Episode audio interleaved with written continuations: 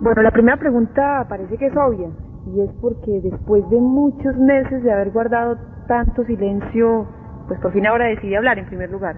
Entonces es una, es una pregunta como en dos sentidos. ¿Por qué tanto silencio durante tanto tiempo cuando todo el mundo ha hablado de usted, cuando todo el mundo muchas veces eh, pone cosas en, en boca suya y se habla de todo lo que hace y usted no dice nada?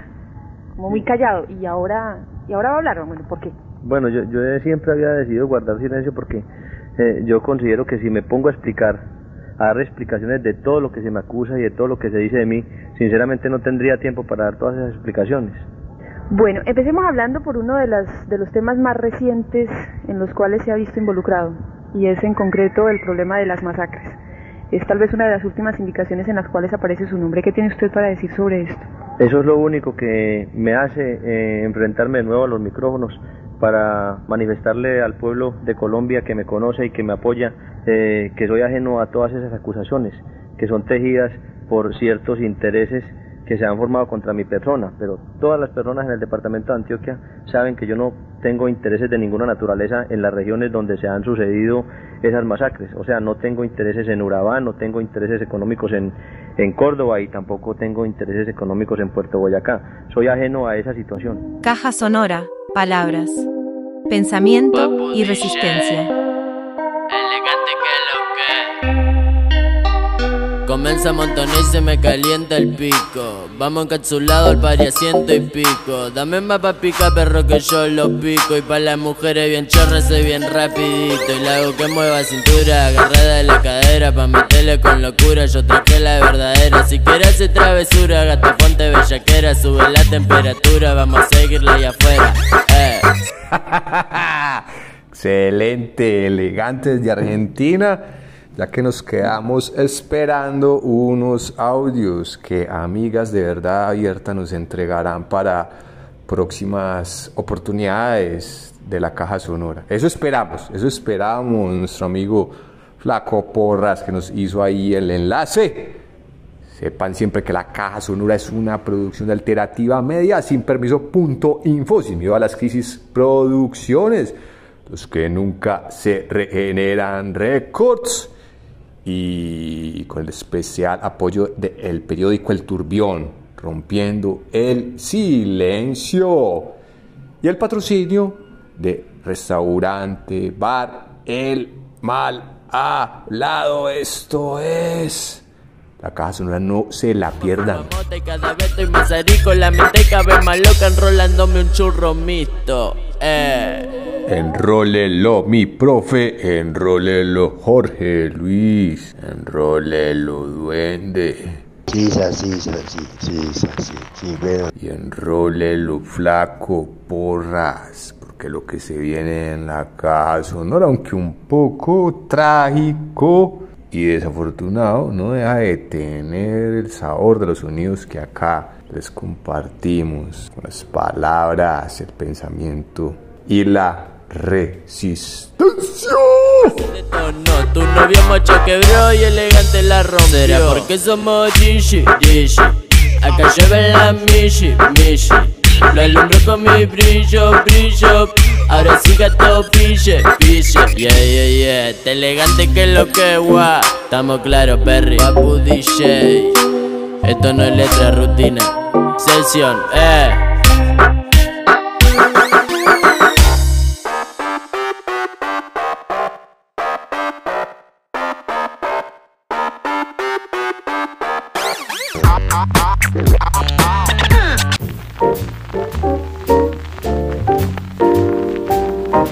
Caja Sonora.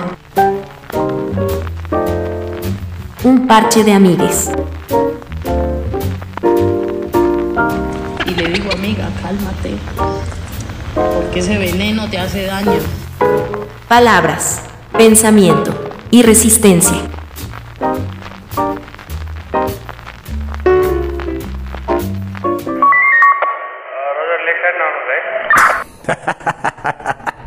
Parce, yo ampliando la caja aquí con esa guaracha y yo sé que mi profe preferiría escuchar un sonido como este.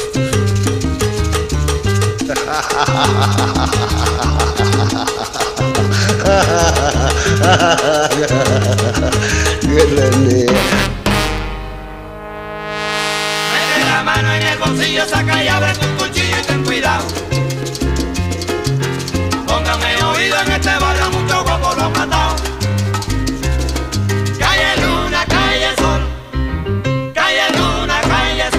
No, Nea, te sobra playa y te falta patio. Y que granizado de Tusi. Y que le gustaba parchar en barrio triste. Y yo, uh, fuertes declaraciones. Entonces me dijo que cuando nos fuéramos para Medellín me iba a llevar a lugares para fiestear chimba. Y que y me, me estuvo contando la historia pues que se vino para Bogotá y que a los de acá a los a los papás de acá les gustaba mucho que porque ella era les levantaba las plazas en un momentico y no se dejaba robar. Y me dijo que en las plazas habían que las que eran cajas que normalmente son las mujeres que son las que guardan las plata y los que cuidaban que tienen un nombre pero ya no me acuerdo. Y parece que las plazas que tiene pues como los jefes de ellos ellas se van rotando como de plaza en plaza y que hay reglas y todo. Entonces que por ejemplo no pueden ser novios entre las cajas y los que cuidan de la misma plaza. Y que ella se saltó la regla y que el noviecito de ella es uno de los que cuidan y entonces que mero tropel y que una vez el man le tocó pues en otra plaza y que ella ella se fue a buscarlo y lo vio con otra nena marica y que prendió machete a la nena. ¿Quién es esa ninja? Roche, usted maneja a las terroristas. Así como dice el duende, weón. Sisas, sisas, qué gonorrea. Hay que sacar una caja para diciembre, weón, bien, bien, bien, bien carranguera, weón. Esas que cantan. Eh, yo vivo allá en el Picacho, no de este morro. O, o soy el duende alegre que anda por el barrio. Hay que sacar una caja bien hijo de puta alumbrada. Partillado, Octavio.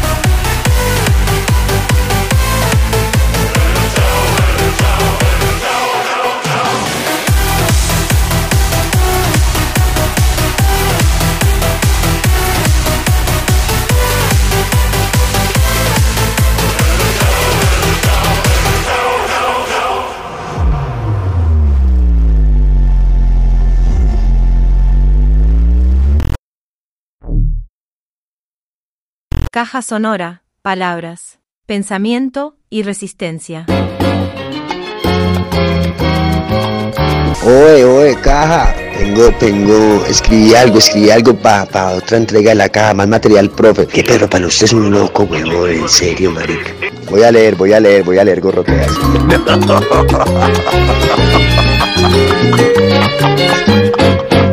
Que Pedro, para usted es un hijo de puta. ¿Recuerdan cómo acabó el último capítulo que el man le dice, bueno, ¿qué, qué es lo que quiere saber? Pues póngase Cristo ahí, venga, pues, va, va, escribí, va, pues, va a leer algo que tengo, que organicé.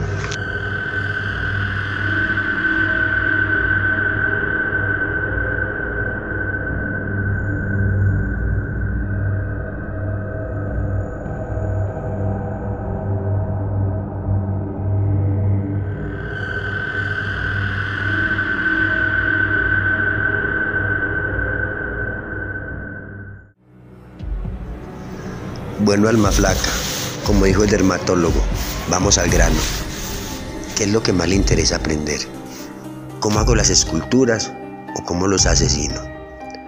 Porque la una es básica y breve, la otra es un proceso de ardu- ardua dedicación, meditación, cálculo, empeño y un poco de cosas más. Mi cuerpo casi devuelve las lentejas que acaba de comer.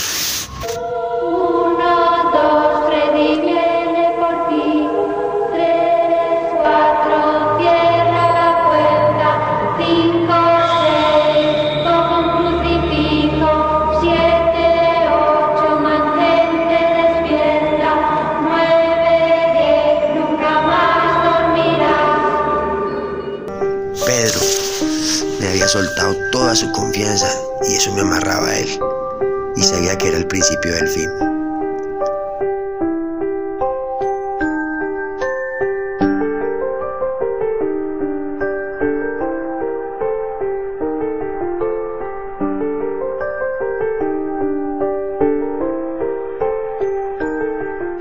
Algo en mí al mismo tiempo sacó mi lado malo y con firmeza y seguridad le respondo, ambas gonorrea, ambas.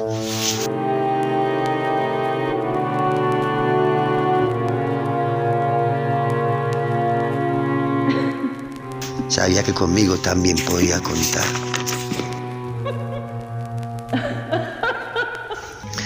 Nos sentamos en el taller, cusca en mano y tinto ya frío.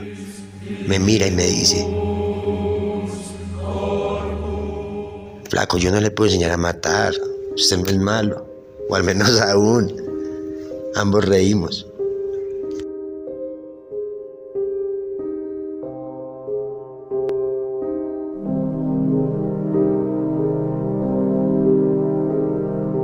Es más, yo no soy asesino. Yo soy el instrumento que el bien o el mal, porque a cualquiera de los dos le puedo trabajar, me utiliza para exterminar, sacar del mercado, poner a sobrar, suerte, gonorrea, a todo aquel que merezca tanto morir, como también ser digno de esculpir.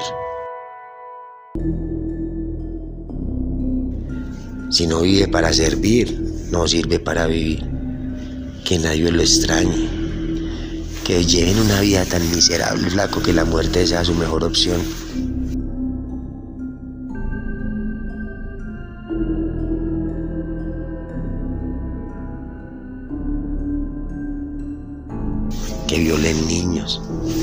Que golpeen a su madre. Yo no los busco tampoco. Ellos llegan a mí con su comportamiento y mi noche tras noche toma su decisión.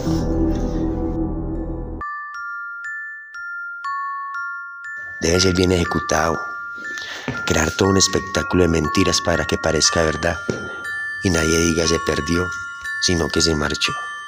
Solo matemática, flaco.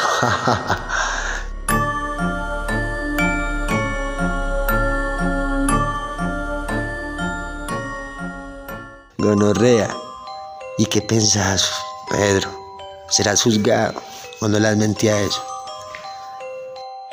Se ríe y me dice, dejé apagar el bareto de tanto hablar piro. Flaco, tengo la fe que mi madre me inculcó.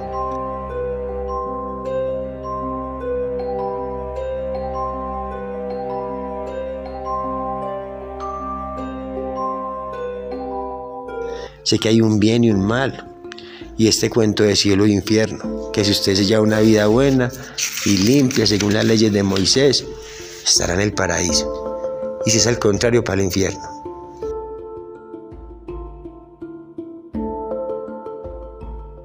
La chimba, yo no creo. Si usted sabe que es malo y se manejó mal, y en vía le trajo más a Lucy, ¿cómo lo van a castigar? Ese man también debe ser dar premios al que tantas almas le mandó.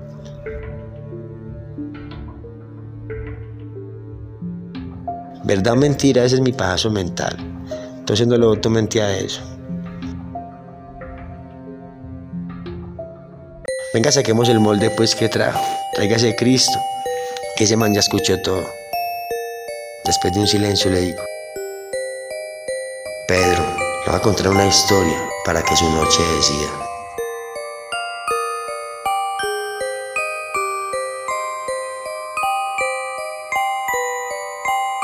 Caja sonora, palabras, pensamiento y resistencia. Sample, sample, profe. Engalle, marica, que Pedro y el pintor, marica, ya se entendieron full, weón.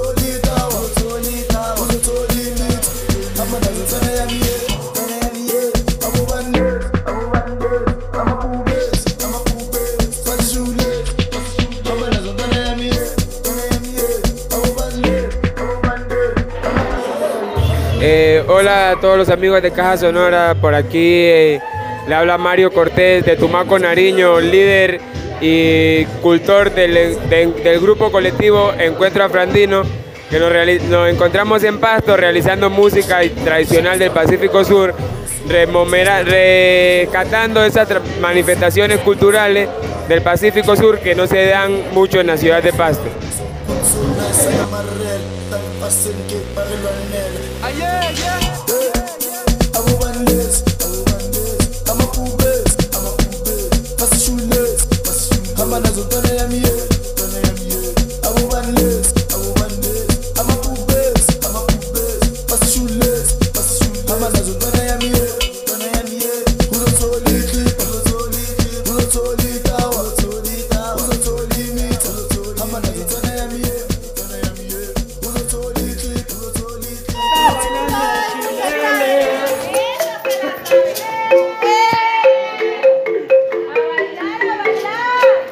Caja sonora, palabras, pensamiento y resistencia.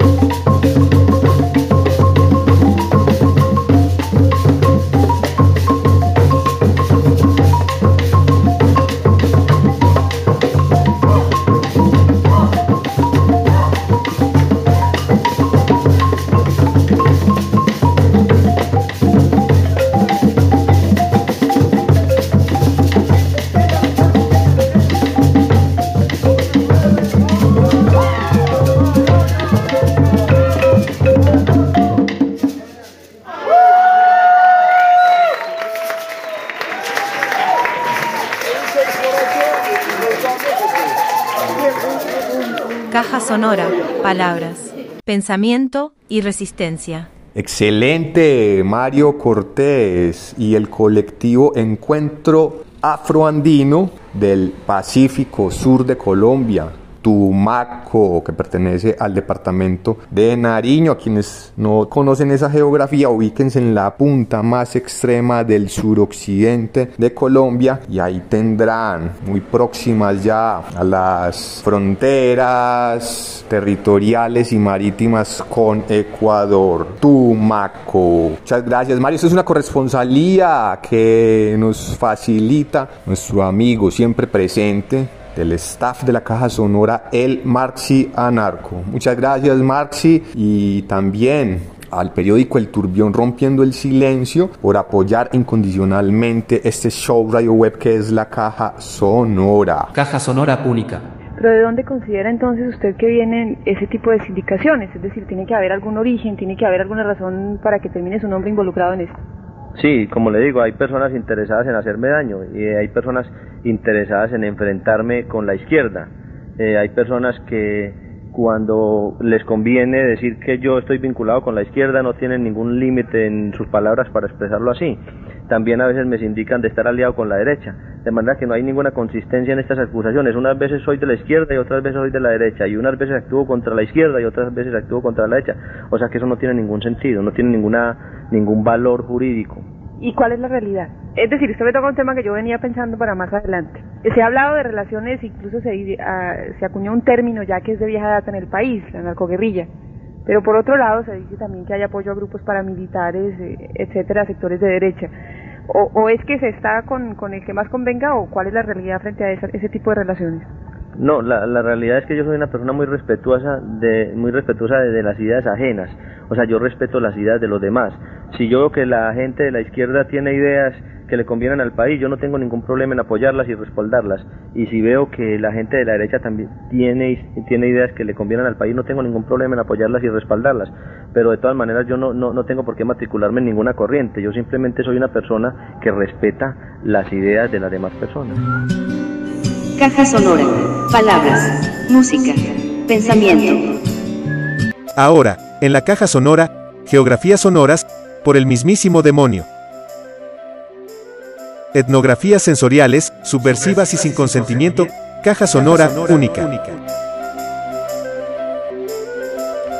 Hace dos capítulos le damos la bienvenida al Flaco Porras a ser parte del staff de la caja sonora. El Flaco Porras del fanzine El Sótano es otra voz, otro activista de los derechos humanos que quiere ser parte y unirse a esta retransmisión de el pensamiento, las palabras para la resistencia. Porque inscribimos esta participación de El Flaco Porras en las geografías sin consentimiento, etnografías mercenarias del demonio, pues porque se trajo unos audios, unos testimonios compartidos en el encuentro de balances de organizaciones campesinas e indígenas del Bajo Cauca, articuladas al proceso social de garantías PSG para líderes y lideresas de Antioquia propósito de estos fragmentos que venimos escuchando de la entrevista realizada por Yolanda Ruiz en el año de 1988 a Pablo Escobar, en cuyas líneas entendiendo bien el mensaje que hay en las respuestas de esa entrevista, podemos leer fácilmente que tenemos un contexto sociohistórico para Colombia en el que se replican las mismas prácticas de ocupación y extractivismo, valiéndose de las metodologías del terror, de la violencia y del confinamiento de las poblaciones Oh. Pero que ante los medios y ante el mensaje hegemónico que transita en la opinión pública se debe a los agenciamientos de unos señores que bajo las chapas y sus alias pues desestabilizan el orden público de toda una nación, de toda una sociedad y de todo un país. Pero sepamos bien que se trata del colonialismo extractivista que tiene como objetivo a las poblaciones que ocupan los suelos donde están dichas riquezas que interesan. Según nuestra amiga GPT. Los commodities son materias primas o productos básicos que se comercian en mercados financieros y que tienen un valor esencial en la economía global. Lo explicamos de manera sencilla. Un commodity es un bien básico utilizado en el comercio que es intercambiable con otros bienes del mismo tipo. Ejemplos comunes incluyen metales preciosos como el oro y la plata, productos energéticos como el petróleo, el carbón o el gas natural, y productos agrícolas como el trigo, el maíz, el café y de manera no oficial, la coca. El destino final de los commodities es la comercialización en mercados específicos, como la Bolsa de Mercancías de Chicago, CBOT, o la Bolsa de Metales de Londres, LME. Los precios de los commodities pueden fluctuar debido a varios factores, incluyendo cambios en la oferta y la demanda, condiciones climáticas, actividades geopolíticas y fluctuaciones del valor de la moneda son cruciales y determinantes para la economía mundial, ya que son las materias primas esenciales para la producción y el consumo. En resumen, los commodities son los componentes esenciales de la economía global, influyendo tanto en el comercio internacional como en las decisiones de inversión individuales y corporativas. Su comprensión es fundamental para quienes se interesan por la economía, los mercados financieros y el funcionamiento multilateral de las entidades creadas en Bretton Woods, Banco Mundial, Fondo Monetario Internacional y Organización Internacional del Comercio. ¿De qué se trata esto? Para la caja sonora mi Caja sonora única. Mm, muy, muy buenos días. Bueno, eh, haciendo un análisis mucho más global y exhaustivo de la situación humanitaria en el Bajo Cauca antioqueño, podemos decir que en los últimos tres meses se ha incrementado la violación a los derechos humanos de los comuneros del Bajo Cauca, entre ellos varias comunidades que todavía se mantienen en confinamiento, eh, comunidades que antes eran sitiadas por ciertos grupos armados, ejemplo, algunas de las guerrillas, y que tras de los acuerdos de paz más la instalación de las mesas de diálogo con algunos grupos en el Bajo Cauca, eh, estos lugares, estos sitios, estas veredas o estos, o estos territorios están siendo citados por una gran avanzada en los últimos tres meses por el grupo de las AGC. Eh, ¿A qué se debe esta gran avanzada de, del grupo de las AGC? Pues de que ahorita estamos a las puertas de cambio de, de gobiernos locales y departamentales y que muchos de los votantes y que muchos de los aspirantes a ciertos cargos fueron ubicados por ellos.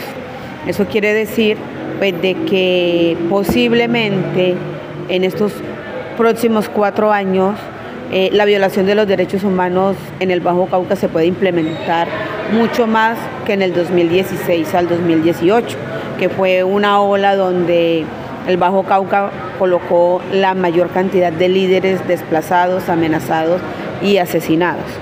¿Por qué se dice esto? Porque ya que estos grupos están buscando un estatus político ya no tan insurgivo, ya no tan eh, tan aislado de la población, tan aislado de los lineamientos tanto políticos como organizativos y sociales del Bajo Cauca, sino mucho más intervenidos, mucho más pendiente eh, al desarrollo social y económico del Bajo Cauca desde las alcaldías, desde las gobernaciones, desde los consejos, desde otras estructuras como juntas de acciones comunales, líderes de asociaciones, que son los encargados tanto de gestionar proyectos, formularlos, presentarlos y aprobarlos y desde las juntas de acciones comunales y asociaciones que son los encargados de captar estos recursos y ejecutarlos en las comunidades en los que posiblemente ellos vayan a tener incidencia, decir aquí sí, aquí no y allá también.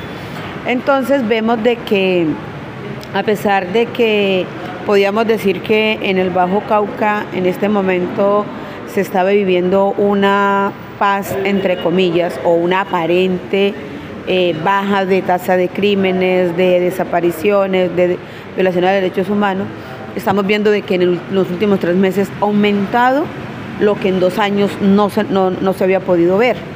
Eh, las cifras han aumentado demasiado y seguimos viendo que varias partes del gobierno y que las fuerzas eh, militares pues siguen negando que en el Bajo Cauca no pasa nada, que está todo tranquilo, que está todo bien, que hay una paz relativamente calmada, pero que nosotros desde los territorios sabemos que es totalmente lo contrario lo que se les está diciendo.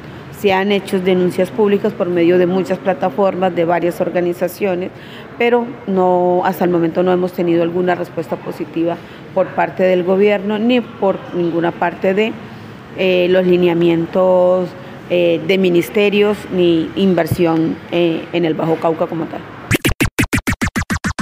Bueno, haciendo un contexto de lo que está pasando en el Bajo Cauca, en este momento en cuestión de, de, liderazgos y de, derechos humanos, estamos viendo cómo avanzan las avanzadas de las AGC dentro del territorio en los diferentes municipios del Bajo Cauca. Entonces eso está creando una preocupación enorme dentro de la comunidad, dentro de las diferentes veredas de los diferentes municipios que componen el Bajo Cauca, de los seis municipios que componen el Bajo Cauca. Entonces tenemos problemas en las veredas de Cáceres, en las veredas de Tarazá, en las veredas del Bagre, eh, en las veredas de Zaragoza, mucha presencia de grupos al margen de la ley que han venido día a día avanzando y copando el territorio dejado por las, por las distintas FARC, eh, maltratando a la población campesina, violentándole sus derechos. Eso nos preocupa porque vemos de que en más de año y medio de gobierno no, no hay control de las, de las organizaciones armadas, armadas al margen de la ley por parte del Estado. O sea, no están cumpliendo con los procesos de los acuerdos de, negociación, los están interrumpiendo. O sea, hacen las negociaciones bilaterales, pero no tendrían que ser bilaterales, sino multilaterales, donde se pueda congregar las tres organizaciones, ELN, FAR, de Ciencias FAR y ACGC. ¿Por qué? Porque está la confrontación entre ellos y, y eso nos está causando desplazamiento dentro de los territorios nos está causando desplazamientos masivos e individuales. Entonces ese, ese desplazamiento nos está afectando a las comunidades porque el conflicto se está, se está incrementando cada día más dentro de los diferentes territorios de los municipios del Bajo Cauca. Eh, mucha presencia hacia, hacia la parte saliendo desde el Bajo Cauca hacia la parte del nordeste de Antioquia eh, donde han habido últimamente muchas confrontaciones, eh, saliendo afectadas las poblaciones del nordeste y del Bajo Cauca. Eso nos preocupa porque mm, a veces la persona se desplaza y no, no hace denuncia de su desplazamiento, pero están ocurriendo esas, afectaciones a los derechos a los derechos humanos, el desplazamiento, los asesinatos selectivos, eh, las amenazas a los líderes sociales, eso, eso nos tiene una preocupación enorme. En este momento esa es la situación que tenemos. Vemos que la fuerza pública no está actuando como debería actuar en, contra de eso. Sí, porque, ¿por qué lo decimos? Porque hay territorios donde vemos que avanza el paramilitarismo, pero que la fuerza pública no hace nada. Así tengan presencia ahí. La situación eh, en el Bajo Cauca en temas de derechos humanos eh, se ha generado en, el último año, digamos, eh, una avanzada de grupos armados no estatales en el territorio, en las cuales pues se ha generado una crisis humanitaria en el territorio por frente diferentes eh, enfrentamientos entre entre estas estructuras pues que, que, de una y otra forma se, se, disputan el territorio pues eh, será a raíz de las economías que, y las riquezas que tiene el territorio como el tema de, de microtráfico, tráfico, rutas, eh, minerías, grandes minerías, ganaderías, etcétera. Entonces pues eh, esto pues al estar en el medio de, de, de, estos conflictos pues la población civil es la, la más afectada en estos momentos de, de, confrontaciones entre estas estructuras. Eh, en eso pues es muy importante eh, avanzar sobre el tema de la paz total, que, que, se refleje en los territorios con diferentes estructuras, eh, hacer eh, avanzar hacia un cese al juego multilateral, eh, porque los ceses al juego pues, no han funcionado como en tema de protección a la vida, porque pues, simplemente se hace eh, cese al juego con diferentes estructuras y pues hay otras estructuras que no han entrado al cese al juego y pues se mantienen en confrontaciones y pues que eso no va proyectado a garantizar la vida de la ciudadanía. Yo creo que los ceses al juego tienen que ir proyectados a, a garantizar y proteger la vida de la población civil, la que no está involucrada dentro del conflicto armado y pues para eso creemos que se debe avanzar hacia un cese al juego multilateral. Eh, avanzar eh, en las estrategias y mecanismos de, de, refugios humanitarios como mecanismo de autoprotección, fortalecer las, eh, las estrategias organizacionales que las propias comunidades tienen en sus territorios para autoprotegerse, para poder salvar la vida de, de, las, de las y los pobladores. es necesario también avanzar con la presencia institucional más efectiva en el territorio, no venir a pasear como han hecho en varias ocasiones, porque esos paseos a nosotros no nos sirven, hay que venir eh, a hacer inversiones y acciones integrales pues que, que solucionen eh, tanto los problemas económicos, sociales y culturales, porque pues todo esto en el medio del conflicto se encuentra de todo esto, y la violencia basada en género pues que obviamente se presenta. Eh, es preocupante por parte de algunas estructuras lo que es la utilización de niños y niñas en el calamiento del conflicto, porque pues desde allí empieza el paso para el reclutamiento. Y hoy ya un día ya no hay un reclutamiento que le dicen venga que nos tenemos que ir, sino que es que empieza a endulzarlo y a utilizarlo. Cuando menos piensa el niño o la niña conoce más de lo que conoce y entonces pues ya no tiene salida. Entonces pues ese tipo de utilización eh, eh, por parte de estructuras armadas es preocupante y pues bueno, a eso hay que ponerle también mucho fundamento.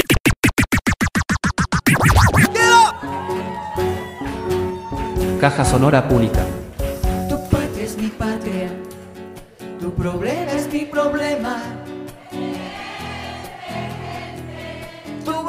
Es mi bandera, amarillo oro, azul mar azul. Y el pobre rojo sangre que sangra, que sangra, que sangra. Tu patria es mi patria, tu problema es mi problema. Gente, gente tu bandera es mi bandera, amarillo oro, azul mar azul, y el pobre rojo sangre que sangra, que sangra, que sangra. Café y petróleo, cumbia del mar, oro del llano, aguardiente y ron. Hola chicos a la Coca-Cola, concha le vale como son las vainas, a cinco el saco, al ocho el barril. Vendo, vendo, vendo, vendo, vendo, vendo. ¿Quién da más? Entonces vendido a la Coffee Petroleum Company.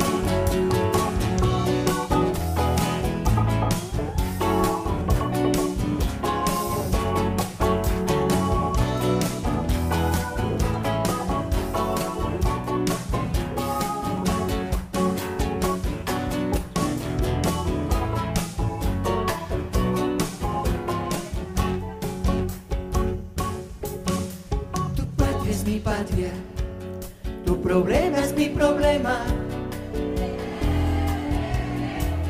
Tu bandera es mi bandera. Amarillo oro, azul mar azul. Y el pobre rojo sangre que sangra, que sangra, que sangra. Café y petróleo, cumbia del mar, oro del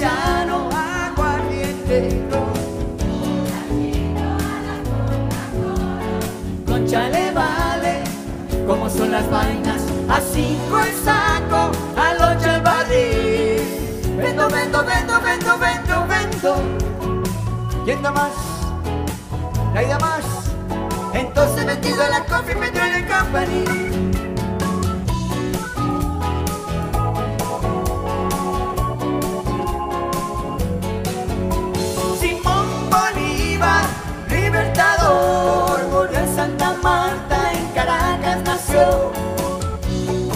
Porque no importa dónde se nace ni dónde se muere, sino dónde se lucha. Caja sonora, palabras, pensamiento y resistencia. Bueno, ya que tocamos un poco el tema de la guerrilla y de todo esto, hay un tema muy de moda en el país y es todo lo que tiene que ver con el diálogo. Se ha propuesto diálogo con la guerrilla, de hecho se han realizado ya algunos avances y dentro de todas estas reuniones alguien propuso que ustedes también debían entrar en ese diálogo, porque son parte del conflicto social y, político y de orden público que se vive en el país. ¿Cuál es la posición que tienen en este momento o que tiene usted personalmente, como sea, frente al diálogo, frente a la negociación? La última vez, no sé si estoy equivocada, pero la última vez que se habló de diálogo fue la reunión de Panamá con el expresidente López y con el procurador. De allí a esa época, hasta ahora, ¿qué ha pasado? Sí, nosotros siempre hemos estado dispuestos a dialogar. Históricamente lo hemos demostrado desde el año de 1984 cuando se le propuso al gobierno nacional un diálogo que habría evitado sinceramente muchísima eh, mucha mucho derramamiento de sangre en el país. Es decir, todos estos conflictos de la extradición se habrían podido evitar si hubiera habido un diálogo que se propuso desde hace cuatro años. Nosotros siempre hemos estado dispuestos a dialogar y yo considero personalmente que la falta de diálogo es la causa principal de la violencia en el país. Bueno, ¿y diálogo en qué condiciones? ¿Qué es la, la divergencia? Parece que todo el mundo está de acuerdo en que hay que dialogar, en que hay que negociar. Pero ¿en qué condiciones? Es decir, un diálogo implica que cada quien cede una parte de lo que tiene.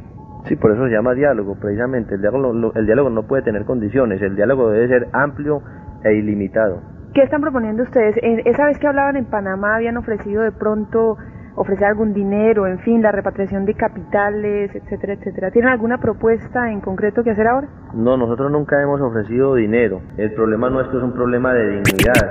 El problema nuestro es un problema de dignidad. Eh, a nuestras familias las han atropellado, ha habido represión, allanamientos, saqueos a nuestros hogares. El problema nuestro no es un problema de dinero, es un problema de dignidad. Pero la actividad que ustedes hacen es ilícita, de todas maneras. Bueno, yo personalmente no, no, no, no sé por qué dice usted actividades ilícitas. Eh, pues a veces a mí se me acusa de narcotráfico, pues es una actividad que por el momento, históricamente, digámoslo así, eh, se ha declarado ilegal. Es ilegal por el momento, pero a la larga y al futuro ya va- se va a demostrar que tiende hacia, hacia la legalización. ¿Están de acuerdo ustedes con eso? Que es otro tema de discusión ahora, por ejemplo, en los Estados Unidos y aquí mismo en el país.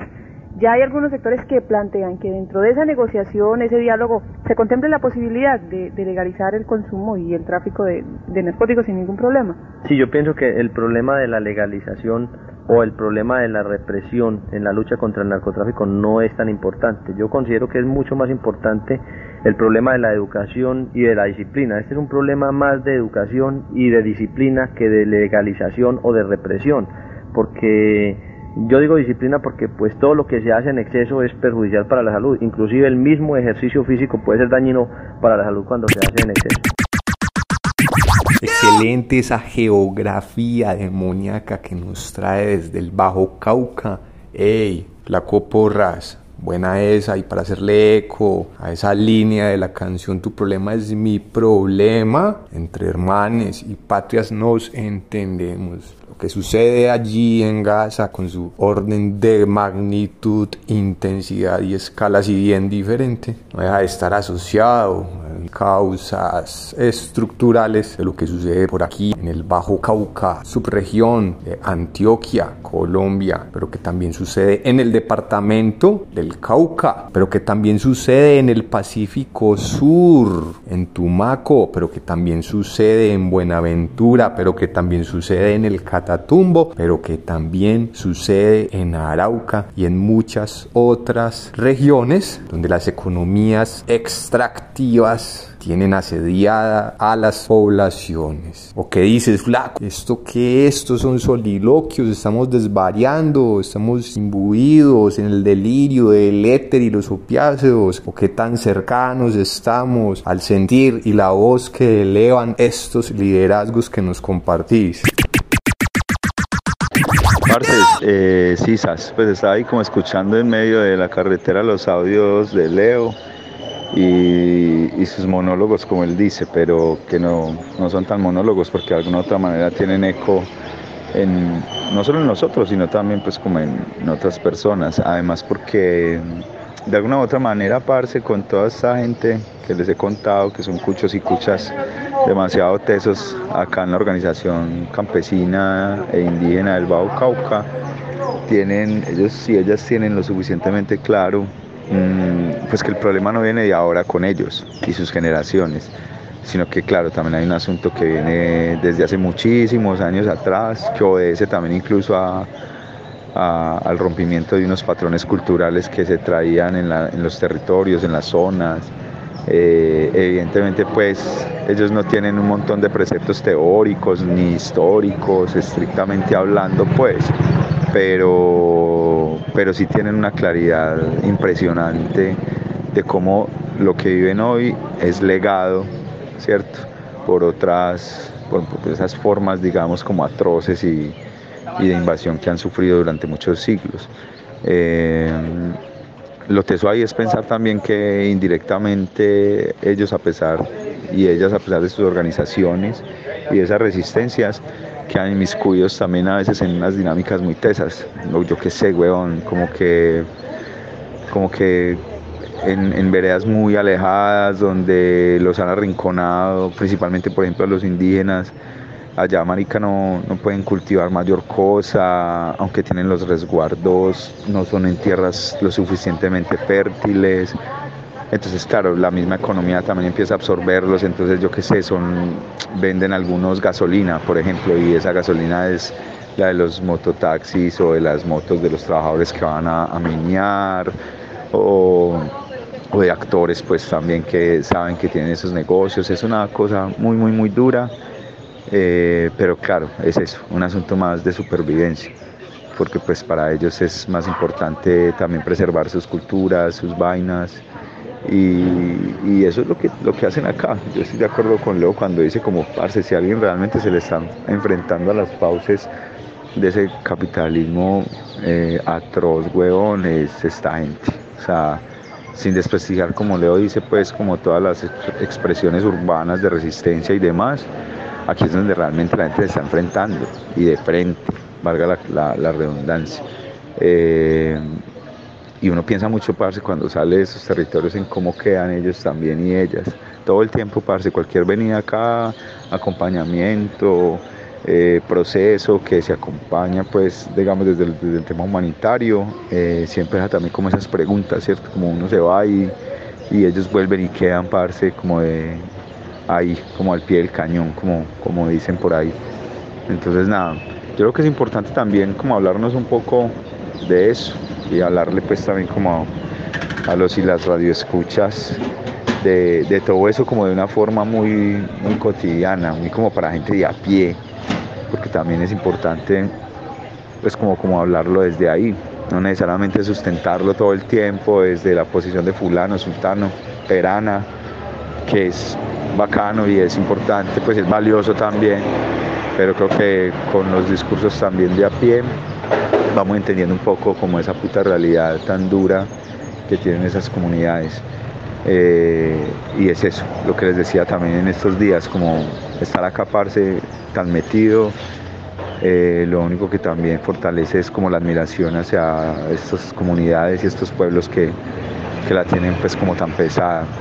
Ahora incluso salió pues como en, el debate, como el tema este que les contaba de, los, cultivos de uso ilícito, que van perdiendo cada vez más fuerza y que va tornando pues un poco más la dinámica del tema de la extracción minera y, todo el daño que eso implica en el territorio, pues para ellos y para ellas también es crucial lo que en los últimos años se ha visto con los ríos, con las montañas, Aquí cuando menos piensa llega una draga en medio de la carretera, huevón, y montan una vaina ahí a sacar tierra para encontrar agua que pasa subterránea y tratar de buscar ahí eh, cualquier pedazo de oro, huevón. Eh, entonces nada, y todo eso pues como al lado de, ese gran monstruo que es Mineros S.A. Porque tienen pues ese, ahí en el Bagre tienen ese puta puerto, tienen esa sede ahí bajo Panechí, eh, incluso por eso a veces entre comillas dicen que no pasa nada, pero es porque está la base pues como fundamental de, de toda esa extracción, la relación que tiene eh, Mineros S.A. también como con, con, los actores armados del, paramilitarismo.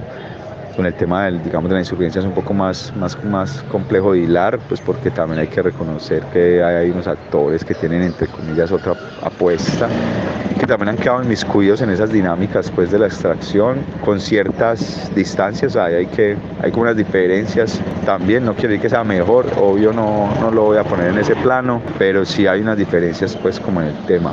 Pero claro, pues hay, hay que pensar sobre el tema del daño ambiental, el, el- la financiación del conflicto, etcétera, etcétera. Mm, incluso la gran arremetida pues que están haciendo en este momento las AGCs, casi que para controlar todo el territorio que va desde aquí hasta arriba, hasta la serranía del Perijá, que la lleva uno hasta la Guajira, que también lo lleva uno a la frontera. O sea, esto tiene conexiones por todo lado. Incluso las nuevas carreteras que hay desde el nordeste hacia acá, hacia el Bajo Cauca y todo eso, también está pensado para eso, para la movilidad de ese capital, digamos, que, que propicia el oro, que no se queda acá evidentemente, y se, bueno, se queda una parte pues con los grandes poderes, pero que la gran mayoría de ese capital está para afuera. Y, y es eso, la pregunta siempre va a ser esa, ¿quién, quién berraco se está beneficiando también con todos esos lingotes y toda esa vaina que sigue sacándose de acá y que se seguirá sacando pues en la medida en que no se transforme como eso. Entonces, bueno, tocará es impulsar, marica, no sé cómo putas campañas a nivel de que ojalá el mundo algún día determine que el oro no vale, no valga nada quebrar un gran, esos grandes poderes, pero creo que estamos desquedados para propiciar cosas alrededor de que, puta, el oro no es sustento de nada y no vale ni chimba, como para ver si algún día cambiamos esta dinámica absurda, weón, de, de alterar toda la naturaleza, de extraer todo y seguir jodiendo a la gente que no quiere más que estar tranquila y vivir en armonía, weón, relajados y relajadas. Eso es, flaco. Ya mismo ampliamos esta geografía del demonio sin consentimiento informado y etnografía mercenaria y la vamos a mezclar con una canción que vos mismo sugerís de Rasix todo lo destruyen. Escuchémonos este ruido que nos programa el flaco Porras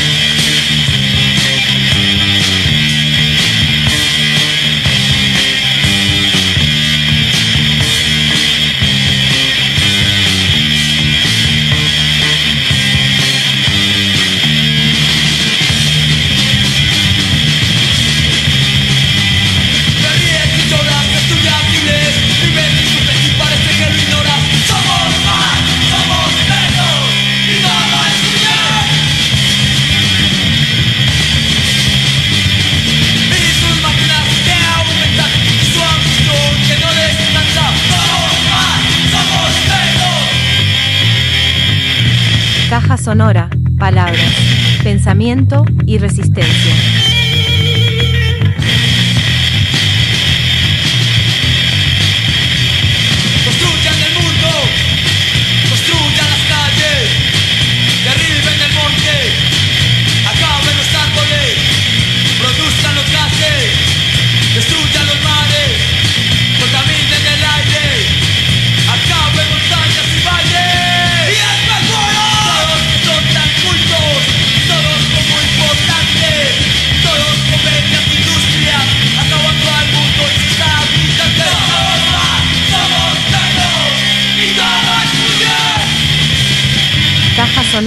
Palabras, pensamiento y resistencia. De todo esto que usted me habla cuando me dice respecto a la educación y todo esto, me da la impresión, no sé, no sé si es así, que hay una preocupación por el consumo de las drogas, porque la gente la, la consuma o algo así, ¿es cierto? Sí, claro que existe una preocupación por el consumo de las drogas, pero cuando el consumo se hace en exceso y se hace sin ningún tipo de educación, o sea, las drogas necesitan una clasificación, porque no se, no producen los mismos efectos, no producen los mismos efectos en una persona el whisky que la cerveza o el vino. Eh, lo mismo sucede con las drogas, el problema es de educación y de clasificación de las drogas. Eso implicaría reconocerlas, o sea, reconocerlas como una realidad que están ahí y entonces educar a la gente en ese sentido. Sí, es que es una realidad que están ahí, hay que reconocer que están ahí. Caja sonora, palabras, pensamiento y resistencia. Muy buenos días para todos, Caja Sonora, el duende reporta sintonía, aprovechando que tiene wifi, porque aquí ahorita no tiene wifi ni datitos. Manden de todo lo que tengan que mandar, pongan tareas, hagan lo que sea, gorroneas.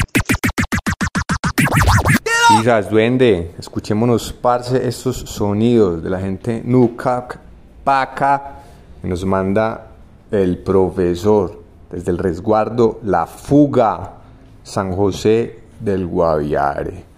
Escuchemos esto y luego una de las geografías sonoras que el profesor se hace en el Transmilenio en Bogotá.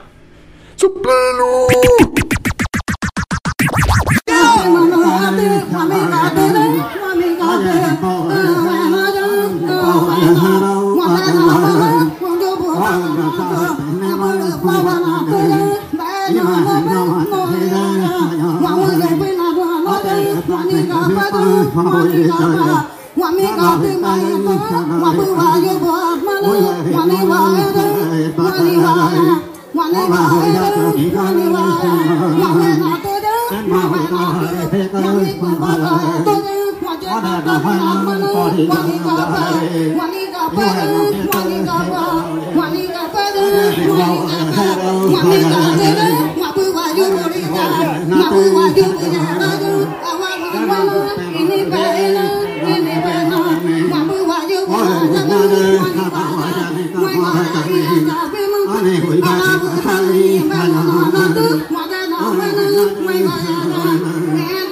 ¡Supleno!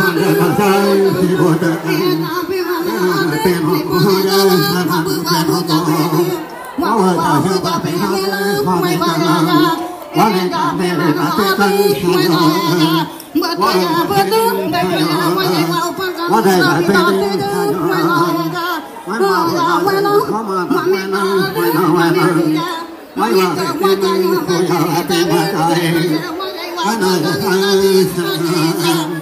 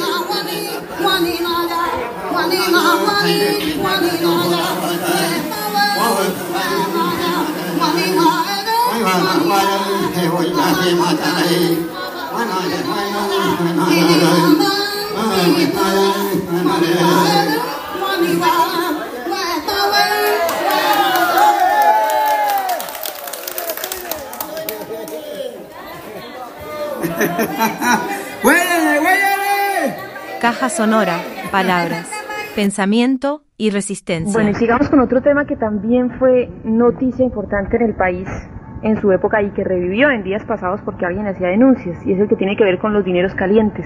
Con la infiltración de este tipo de dineros en todas las actividades económicas y políticas del país, hay muchos que dicen que aquí nadie puede tirar la, tirar la primera piedra porque cada cual más o menos tiene algo que ver. ¿Qué hay de realidad sobre, sobre esto, sobre vinculaciones con sectores políticos y económicos del país?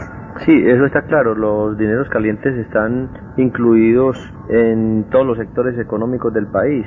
Es que cuando el mismo Estado y el mismo gobierno recibe los impuestos que pagan eh, los comerciantes de drogas prohibidas, entonces está aceptando lo que la prensa y a veces la gente llamaría los famosos dineros calientes. Pero ¿cómo así? ¿Cuándo recibe el Estado ese, ese dinero? ¿De dónde pues? Pues el Estado recibe ese dinero cuando, cuando, cuando recibe impuestos mmm, de las personas que están sindicadas de, de, de, de comerciar con drogas ilegales. Pero precisamente esa, esa ha sido una discusión de mucho tiempo atrás, que son dineros ilegales y que no se paga impuestos y parte de todo el debate que hay es precisamente eso, que se legalice todo ese dinero para que haya más impuestos para el país. Pero se supone que eso no es oficial. Bueno, lo que yo veo es que todas estas personas que son sindicadas públicamente de, de, pertenecer al narcotráfico son realmente las únicas personas que están invirtiendo en el país, es decir, las únicas personas que están dando trabajo al pueblo de Colombia, mientras eh, los demás sectores de la economía están eh, sacando su dinero a cuentas en el extranjero, estas otras personas están invirtiendo, están generando trabajo para el pueblo de Colombia. Y entonces es cierto que hay relaciones, que hay ciertos sectores de la economía en donde hay inversión de este tipo de dinero. Ahora. Eso yo creo que es demasiado lógico. En la caja sonora. Y en la caja sonora, a nombre del turbón.com, lecturas de contrabando. En esta sección leemos algunos fragmentos de columnas de opinión, ensayos periodísticos, para que usted se antoje y vaya a la fuente y lea el texto completo. Caja sonora, un parche de amigues.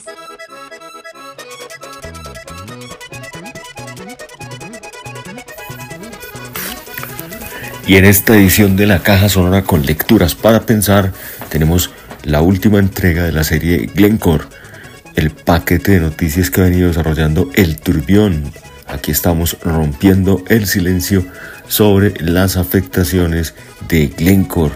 En esta ocasión, Glencore envenena ríos del Cesar y la Guajira, publicado el 29 de noviembre de este año por el redactor. Una investigación de Joana Zapata, Marcela Zuluaga, los audiovisuales de Iván Castaño en las imágenes del dron de Plinio Barraza.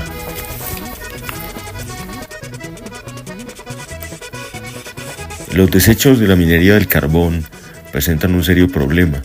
Empresas como el grupo Prodeco Glencore son responsables de los cambios en la calidad del agua, pérdida de diversidad acuática y de acumulación de contaminantes en la cadena alimenticia de las especies acuáticas en las comunidades de Calenturitas y La Jagua en el Cesar y cerca a El Cerrejón en La Guajira. Según Miguel Ángel Cáceres, geólogo de la Universidad Nacional de Colombia y miembro de la Corporación Geoambiental Terrae, las empresas se eximen de tratar sus vertimientos con responsabilidad, comillas, argumentando que su industria no adiciona químicos en el tratamiento de los minerales que extraen, cierra comillas.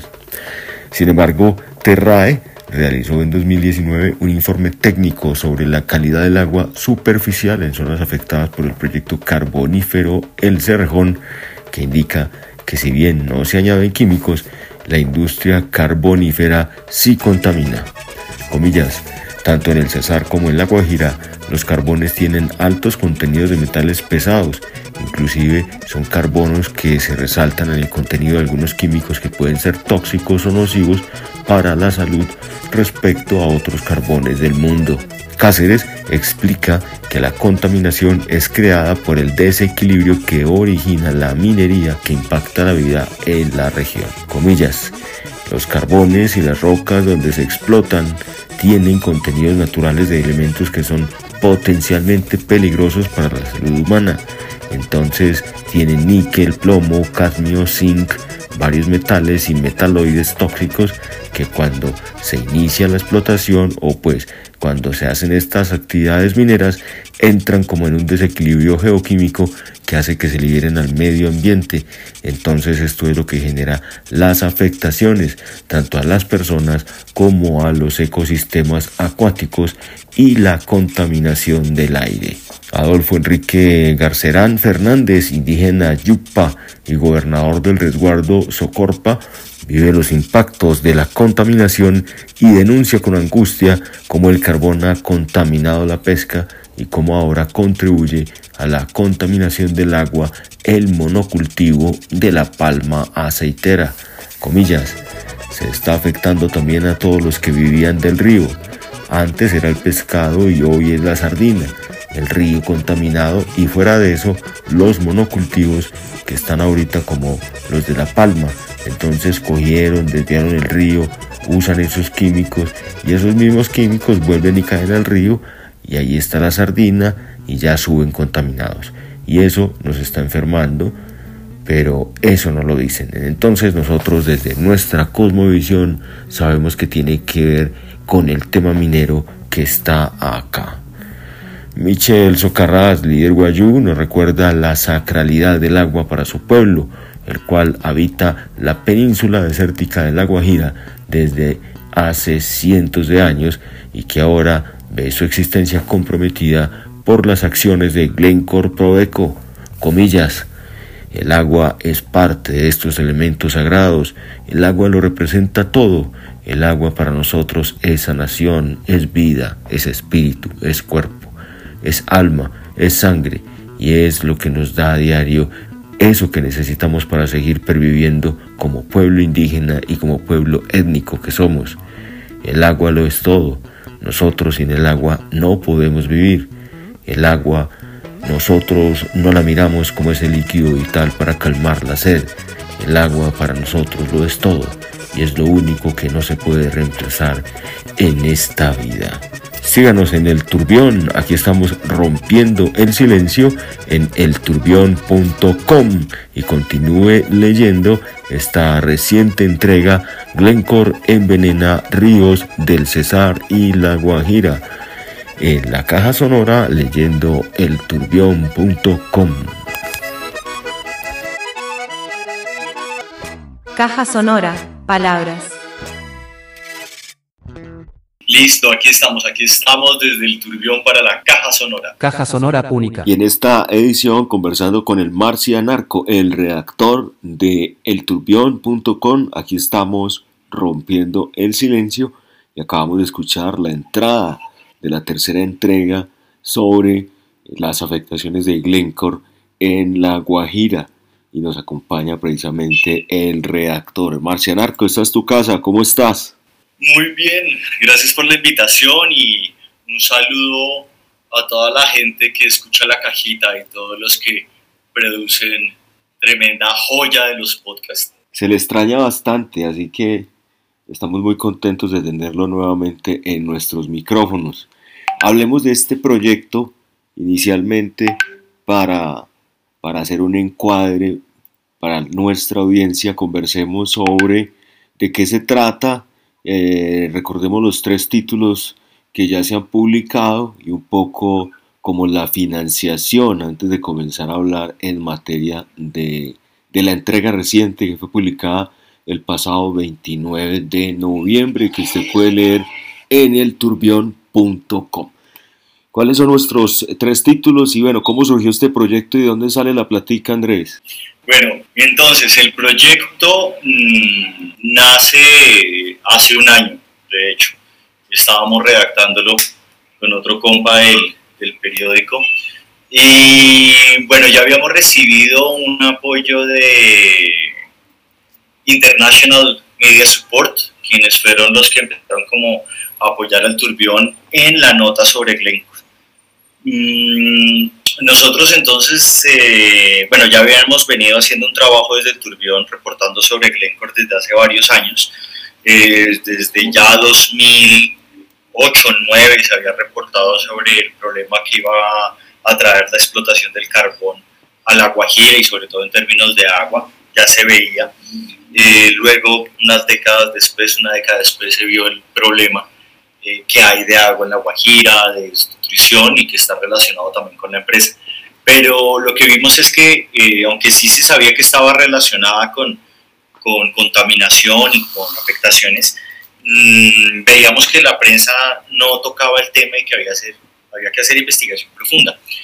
Entonces eh, contactamos a Journalists in Fund Europe y junto con el medio sueco Danwatch y el medio, digo, el medio danés Danwatch y el medio sueco Mediacon, mmm, nos unimos eh, para presentarle un proyecto a Journalists in Fund Europe y mostrar la cadena del carbón y las problemáticas que tiene. Entonces, mmm, ahí para entrar en materia, Glencore es la multinacional que es el pulpo de carbón en el mundo. Son los que tienen el mayor, la mayor cantidad de explotación de carbón térmico para quemarlo, sobre todo en Europa. Entonces, a pesar de que Europa diga que se descarbonifica y toda la vuelta, ellos siguen quemando carbón térmico, sobre todo después de la guerra con Rusia, porque, bueno, ya no le compraban petróleo, ya no le compraban gas, entonces necesitaban calentar los países en Europa, sobre todo por el invierno menos 25, no menos 30 grados en las partes nórdicas es complejo, es un poco más caliente hacia Alemania, etcétera, pero igual necesitan calefacción. Entonces el carbón térmico colombiano otra vez se puso eh, como una materia prima excelente. Entonces Glencore, eh, de hecho, tuvo los mejores años, el año pasado fue uno de sus mejores años en términos de, de ganancias. Nosotros fuimos el año pasado al Cesar y a La Guajira, donde Glencore tiene minas, una en Calenturitas y La Jagua, de Virico en el Cesar, y la del Cerrejón en La Guajira. A través de artimañas que son muy largas para explicar acá, estos manes se quedaron con, con, eh, bueno, con ser los dueños, lograron sacar a Drummond y a otros gigantes eh, y se quedaron. ¿Qué ha pasado? Mm, en, eh, en, los sitios donde Glencore está explotando, y eso va relacionado con la segunda nota, eh, el bosque tropical seco es un bosque único, eh, sobre todo en Colombia es donde hay más bosque tropical seco y no son muchos lados, por ejemplo en Hidroituango, en las zonas de la cuenca y del Cauca hay bosque tropical seco. También en el Caribe es un bosque que también tiene un hábitat único y la, la, minería del carbón destrozó, el bosque lo devoró, eh, las hectáreas que devoró por sacar carbón son impresionantes, dejó el hueco, y no hay compensación, eh, la reforestación no existe, eh, por ejemplo, si deforestaron el tamaño de Bogotá, han reforestado el tamaño de menos del Campín, en proporción, lo que significa que no, no es mucho.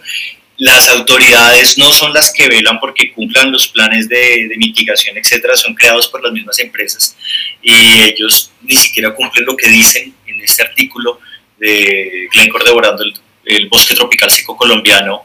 Se puede ver eso, los invito a que lo lean y ahí pueden ver cómo es que se lo devoró y no lo ha, no ha trabajado sobre compensación y fuera de eso encontramos algo más interesante. En los sitios donde colocan estériles, que es como el material cuando el carbón se, se va sacando y hay vetas que no, no les parece interesantes o las piedras en medio del carbón, todo eso le llaman estéril como si fuera, como si no produjera nada. Y hacen escombreras, etcétera, de, de este material estéril.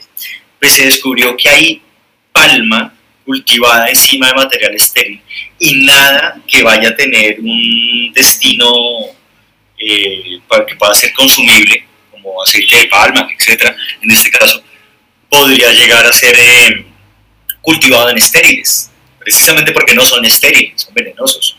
Entonces eh, es curioso esa palma de quién es, para dónde va, todavía no sabemos, pero si nos sueltan Villegas y colaboran con nosotros, pues podemos investigar a vuelta. la otra entrega, que fue la, la tercera, es la de los ríos que envenenan los ríos. Entonces, con estos estériles que dije, ellos tienen que hacer esas, hacen esas montañas mm, y también tienen otra cosa llamada lagunas de... Los vertederos. exacto, los vertimientos, las lagunas de vertidos, donde sacan las aguas que ya consideran que no son eh, eh, aptas para consumo humano, etcétera. Entonces hacen estas piscinas pero cuando se sobrepasa su nivel empiezan a sacar metales pesados como plomo, eh, cadmio. Y ocurre algo. No hay regulaciones, ninguna institución vigila, eh, hay muy pocos estudios y estos, estos metales son bioacumulables. Entonces, si un pescadito chiquito se tragó otro que ya había ingerido plomo y cadmio y llegó y ese se comió otros dos chiquitos, su hígado y riñón no procesa lo que se comieron los demás. Entonces se va acumulando y acumulando. Entonces los peces grandes que han comido mucho más pequeños terminan con una carga gigante de esa vaina y nosotros no la tragamos. Sobre todo la gente que está fuera de eso, en las zonas donde le deforestaron, donde ya perdieron eh, los pastoreos que tenían, los cultivos que tenían, porque la contaminación los ha fregado, fuera de eso también empiezan a tener las aguas contaminadas. Y Glencore en todo lo que dice eh, frente a su responsabilidad ecológica, dice que cumple, que tal, que pascual, pero pues uno ve que no. Y el Turbión ha demostrado en esas dos notas que no. Y en la primera, que es una introducción a Glencore, en la que estuvimos, eh, el Turbión pudo ir a, a Suiza a su reunión anual con accionistas, en la que el 90% del tiempo le tocó defenderse de acusaciones de ser antisindicalistas y destruir el medio ambiente en Perú, Colombia, Canadá, Australia. Eh, como dijo un sindicalista canadiense, si en nuestro país tratan de burlar la ley, y menos mal que tenemos una, eh, una reglamentación fuerte y lo logramos poner en, en, a raya. Y eso no me imagino en países donde la ley sea más fácil de corromper. Como en Colombia. Exacto, entonces Glencore es una multinacional que ha venido aquí a depredar para poder aumentar su capital eh, y nosotros tenemos un problema gigante, inclusive ponga que somos tan de buenas que lo logramos sacar y tenemos dos departamentos dependiendo grandemente de esa economía. ¿Qué vamos a hacer? ¿Qué vamos a hacer la cantidad de violencia que han suscitado, que eso luego vendrán en, en otras entregas? Y es eh, su relación con, una, con un paramilitarismo anterior y con unas amenazas constantes todavía, tanto a líderes, lideresas sobre todo, y también a sindicalistas.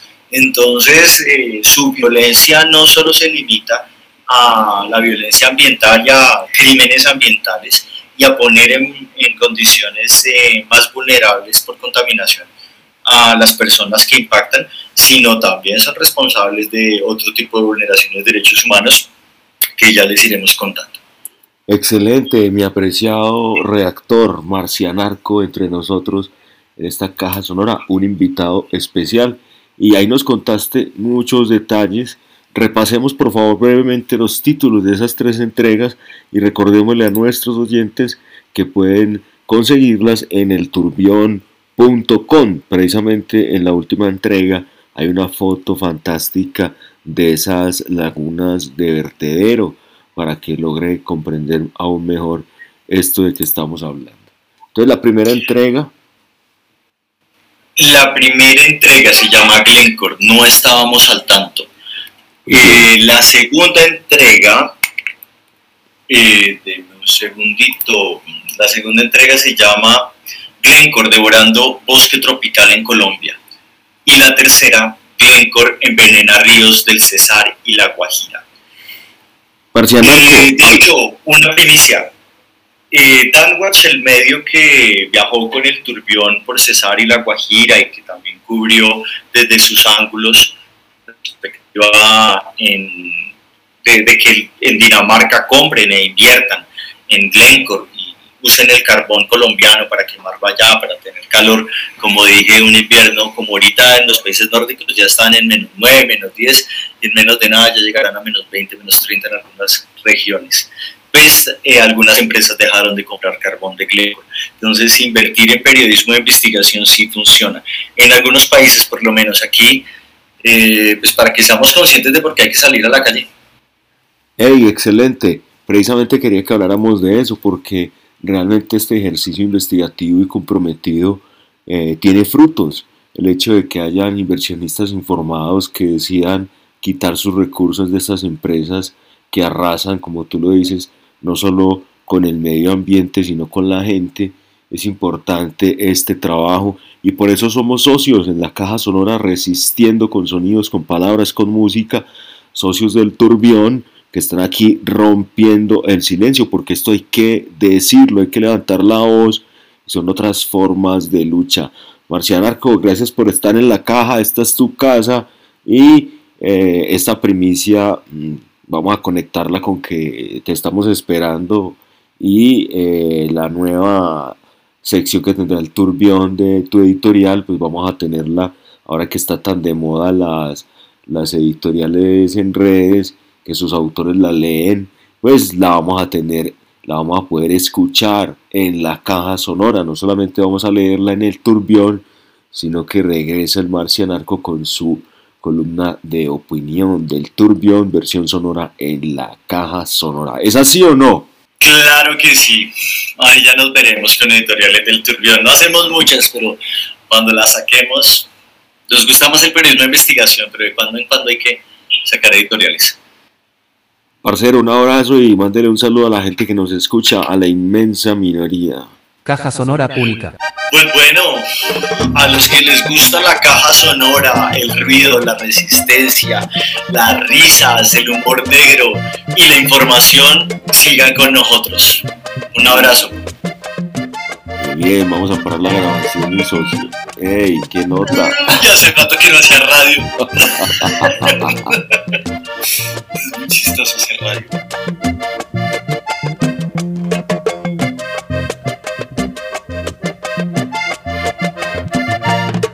Compadre, yo soy el indio.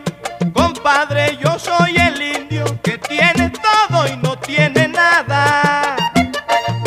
Trabajo para mis hijos, trabajo para hijos, quemo carbón y pesco en la playa. Yo soy el indio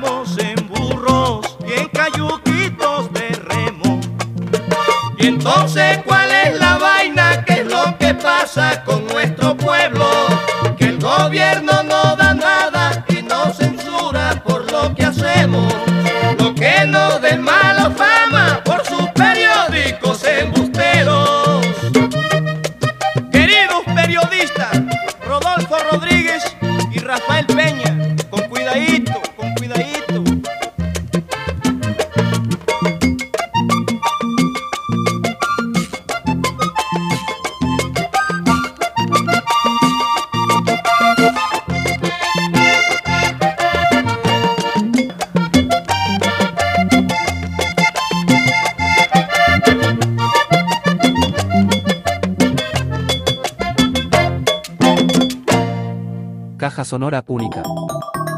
En la caja sonora.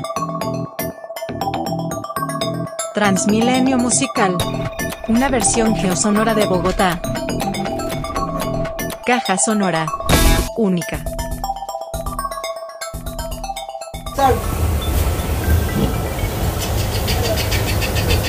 Transmilenio, muchas gracias hermano. Y esto dice así.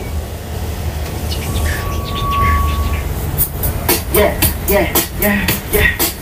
Wow, wow, wow, ok, me monto en el Transmilenio utilizando lírica y también ingenio. Y la gente cuando me da el apoyo me como un arroz con pollo y ese es mi premio. Por eso en el transmit vengo así, transmito este rap que recito cada vez que agarro el micro. Un saludo al caballero que los dos estamos blaquitos Pero a ti te quedan bien los rulos, por eso rima por mulo Y te lo juro que en Venezuela no hay Transmilenio, pero sí está maduro ese desgraciado nos jodió el futuro, pero bueno, ¿qué vamos a hacer? Seguimos para adelante, haciendo rimas porque tengo el aguante. Porque hay mucha gente perseverante que se monta aquí en el Transmilenio con el parlante para hacer rimas al instante, que se escucha muy interesante. Como este señor que se ve elegante, que parece dueño de un restaurante. Pero se destaca que viene Transmilenio porque hoy le tocaba pico y placa. Por eso es que el carro no lo saca. Seguramente tiene un carro y también una novia guapa. Y un saludo que esta chica como va, no le voy a hablar porque ella está como con auricular y está recitando algo. Pero bueno, seguimos rimando sin embargo. Con este blog de respaldo que aquí yo le canto, así que sigo improvisando. Y un saludo al caballero muy bacano. Él me da la mano, porque soy en el Transmilenio otro venezolano. Algunos meten la pata, otros meten la mano, pero tranquilo, sano. Que seguramente con actitud lo bendice Cristo Jesús. Y es por eso que le da mejor salud. Lo importante es ponerle actitud. Por eso que me voy para atrás en vez de compase la camioneta. Esto es el flow sale por la letra. El Transmilenio tú te montaste con la bicicleta boleta. Pero bueno, hermano, que te vaya bien, mira que rapero respeta, otro rape. Seguimos haciendo flow para que la gente escuche este rap con el arte que se imparte. Buenos días, buenas tardes. Un saludo como va, compadre.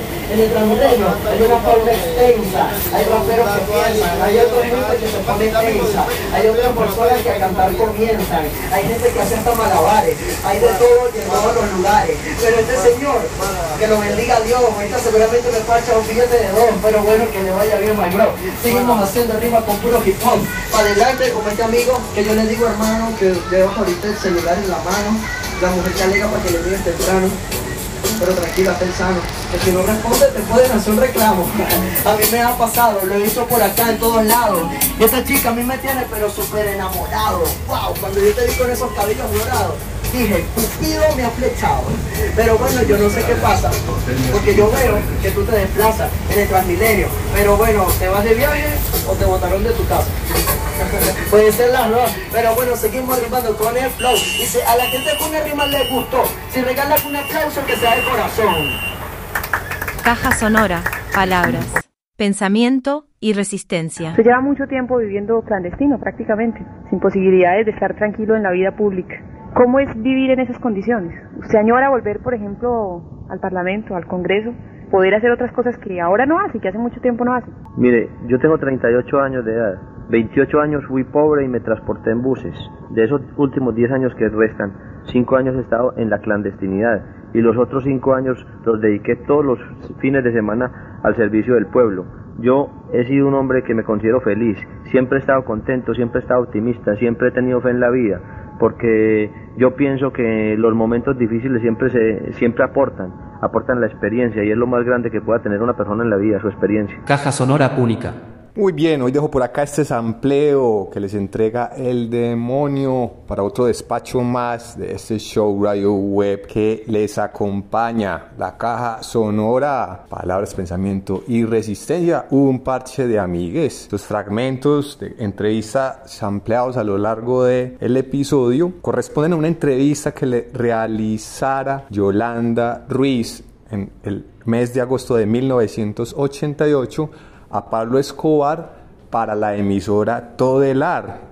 Esa entrevista permaneció 25 años inédita, tan solo fueron publicados unos 3 minutos de ella en 1991, cuando se dio todo este caso magnánimo en medios y titulares de la entrega de Pablo Escobar en la cárcel catedral en Envigado, Antioquia. Y 25 años después se desempolva este archivo sonoro con bastantes temas que aún son agenda y tienen vigencia en las coyunturas de lo que acontece en Colombia. La misma historia. Y todo parece ser un relato en presente continuo. Chao, chao.